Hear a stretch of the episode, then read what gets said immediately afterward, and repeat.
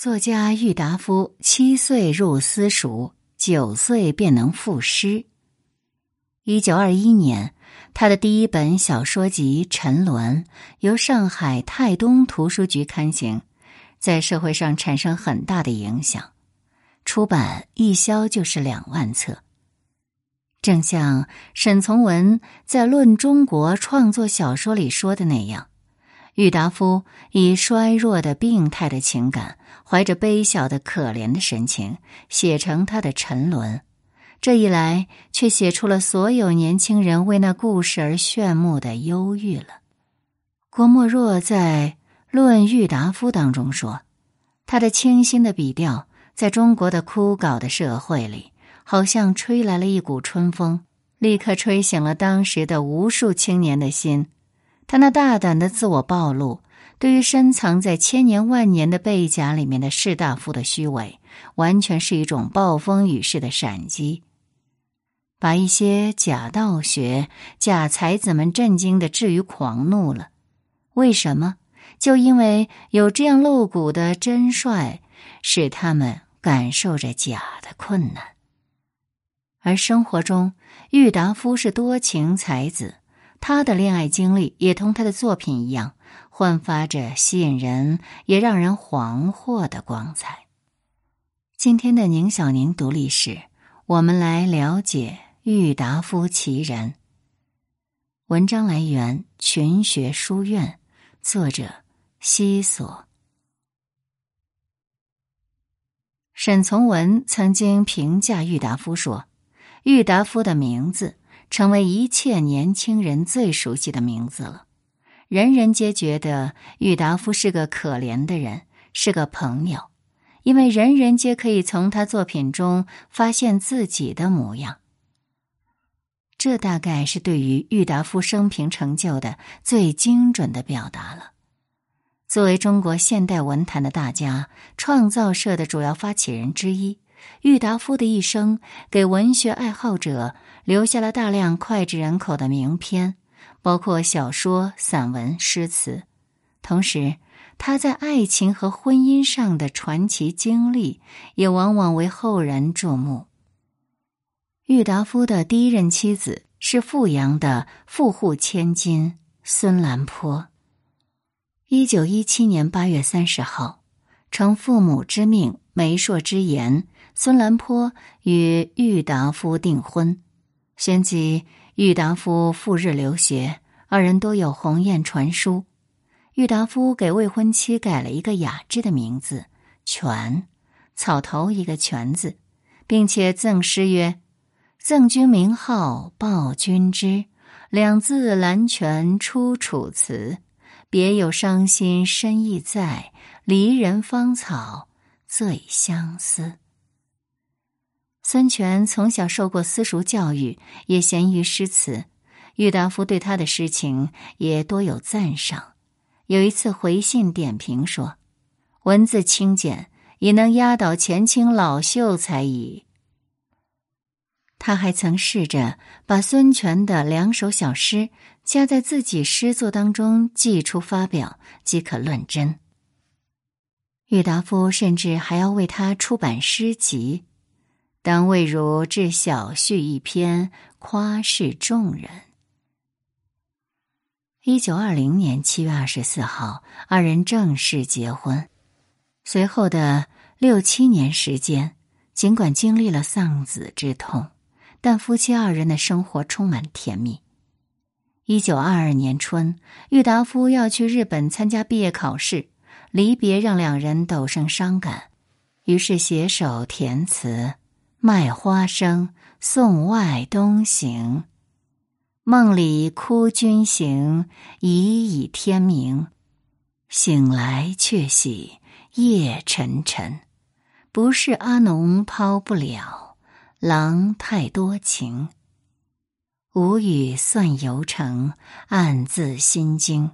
途中千万莫多停，到得湖天安住后。寄个回音。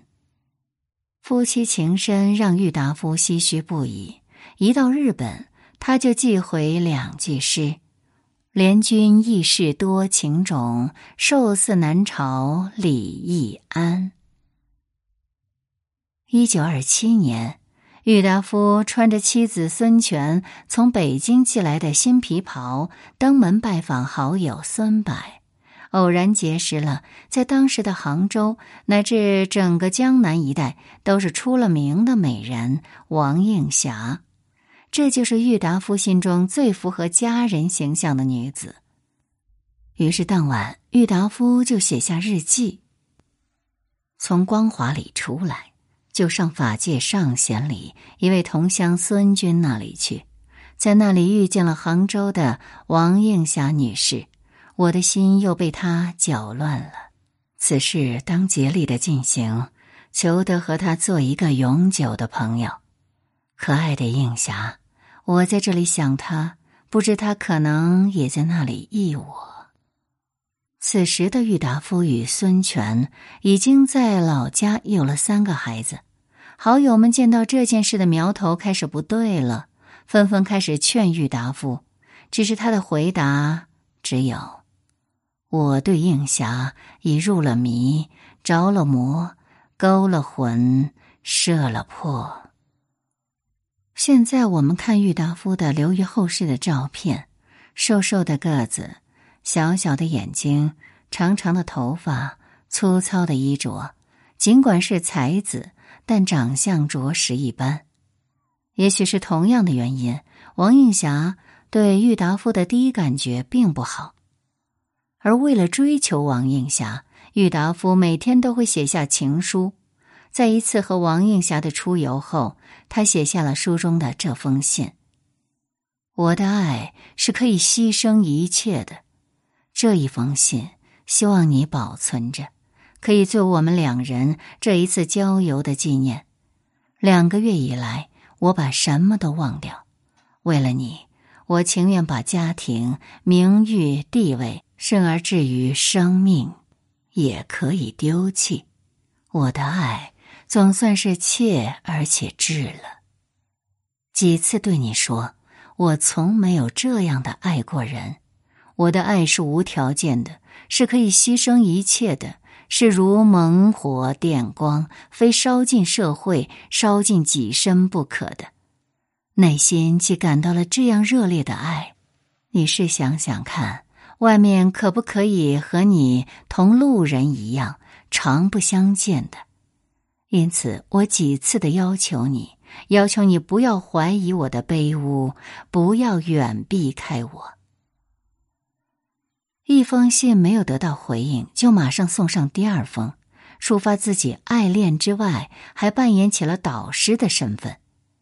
映霞，我真真对你不起了，因为我爱你的热度越高，使你所受的困惑也愈甚。而我现在爱你的热度已将超过沸点，那么你现在所受的痛苦也一定是达到了极点了。起初被吓到的王映霞，在如此炙热的情书炸弹轰炸之下，举棋不定的逃回了杭州，而郁达夫随即连夜跟去。一月二十八号，王映霞又收到了郁达夫寄给她的一封信。其中写道：“人生只有一次婚姻，结婚与爱情有微妙的关系。你但需想想，当你结婚年余之后，就不得不日日做家庭主妇，或抱了小孩，袒胸哺乳等情形。我想你必能决定你现在所走的路。你情愿做一个家庭的奴隶吗？还是情愿做一个自由的女王？”你的生活尽可以独立，你的自由绝不可以就这样轻轻的抛弃。王映霞受到深深的触动，开始不再抵触郁达夫的相邀，而郁达夫那个圆满的家，随着他自己一意孤行，就这样破碎。一九二七年六月五号，郁达夫与王映霞缔结了婚约。瞬间，这个消息轰动了整个杭州城。当郁达夫与王映霞准备订婚仪式时，孙权正在北平生产他与郁达夫的第四个孩子。人们常说，理想与现实终归是有差距的。王映霞在和郁达夫的婚姻中就幸福了吗？我们来分析一下。首先，郁达夫与王映霞之间相差十二岁，从认识到结婚不过半年，这就导致了双方之间了解还不够。郁达夫是文人心性，头发不梳。胡子不刮，衣服不换，皮鞋不擦，每次都要王映霞催促到剑拔弩张的地步，郁达夫才会去打理。郁达夫好酒，常常喝得烂醉如泥，醉卧马路，钱包、手表被小偷顺去都不知道，十分任性。之后，在一九二七年。郁达夫瞒着王映霞出版了一本叫做《日记九种》的书，书中记述了多个二人亲热的片段，而出版之后，他们的恩爱细节成了人们茶余饭后的谈资。王映霞对此非常反感，本想退婚，却被郁达夫的柔情蜜意给劝住。一九三六年，风雨茅庐建造完成后。王映霞因为出众的样貌和大方的仪态，一跃成为杭州交际场圈的大明星。而这个时候的郁达夫却心生嫌隙的离开了家里，接受了陈怡之邀，到福州政府任职。从此，夫妻二人开始分居。抗战爆发后，映霞到丽水避难时，认识了浙江省教育厅长许绍帝。很快，关于许绍帝和王映霞的风言风语就传到了郁达夫耳中。再加上他偶然在家中发现了许绍帝写给王映霞的书信，气急之下的郁达夫影印了他们之间的信件，并在汉口大公报上刊登了一则特殊的寻人启事：“王映霞女士见。”乱世男女离合本属正常，如与某君关系及携去之细软衣饰、现款器具等，都不成问题。唯如母及小孩等想念甚殷，岂告以助之？郁达夫谨启。简单的来说，这就是明指王映霞生活糜烂。而关于这部分的历史，众说纷纭，至今都很难说清楚。但郁达夫这一次的冲动，就彻底把王映霞推到了他自己再也追不回来的地方。郁达夫在《沉沦》当中曾写下这样一段话：“知识我也不要，名誉我也不要。”我只要一个安慰我、体谅我的心，一副白热的心肠。从这一副心肠里生出来的同情，从同情而来的爱情。郁达夫不断的追求着自己想要的爱情，也不断的给自己迷恋的人书写情书，但是文学上的纯真与现实的柴米油盐完全不同。郁达夫的爱如冲动任性的流星，遇见了真实生活的样子，便转瞬消失，未免让人可悲可叹。感谢收听，我们来看看其中一位网友的看法，评价郁达夫三句话：才子多情，但只许自己多情；丑男任性，相由心生。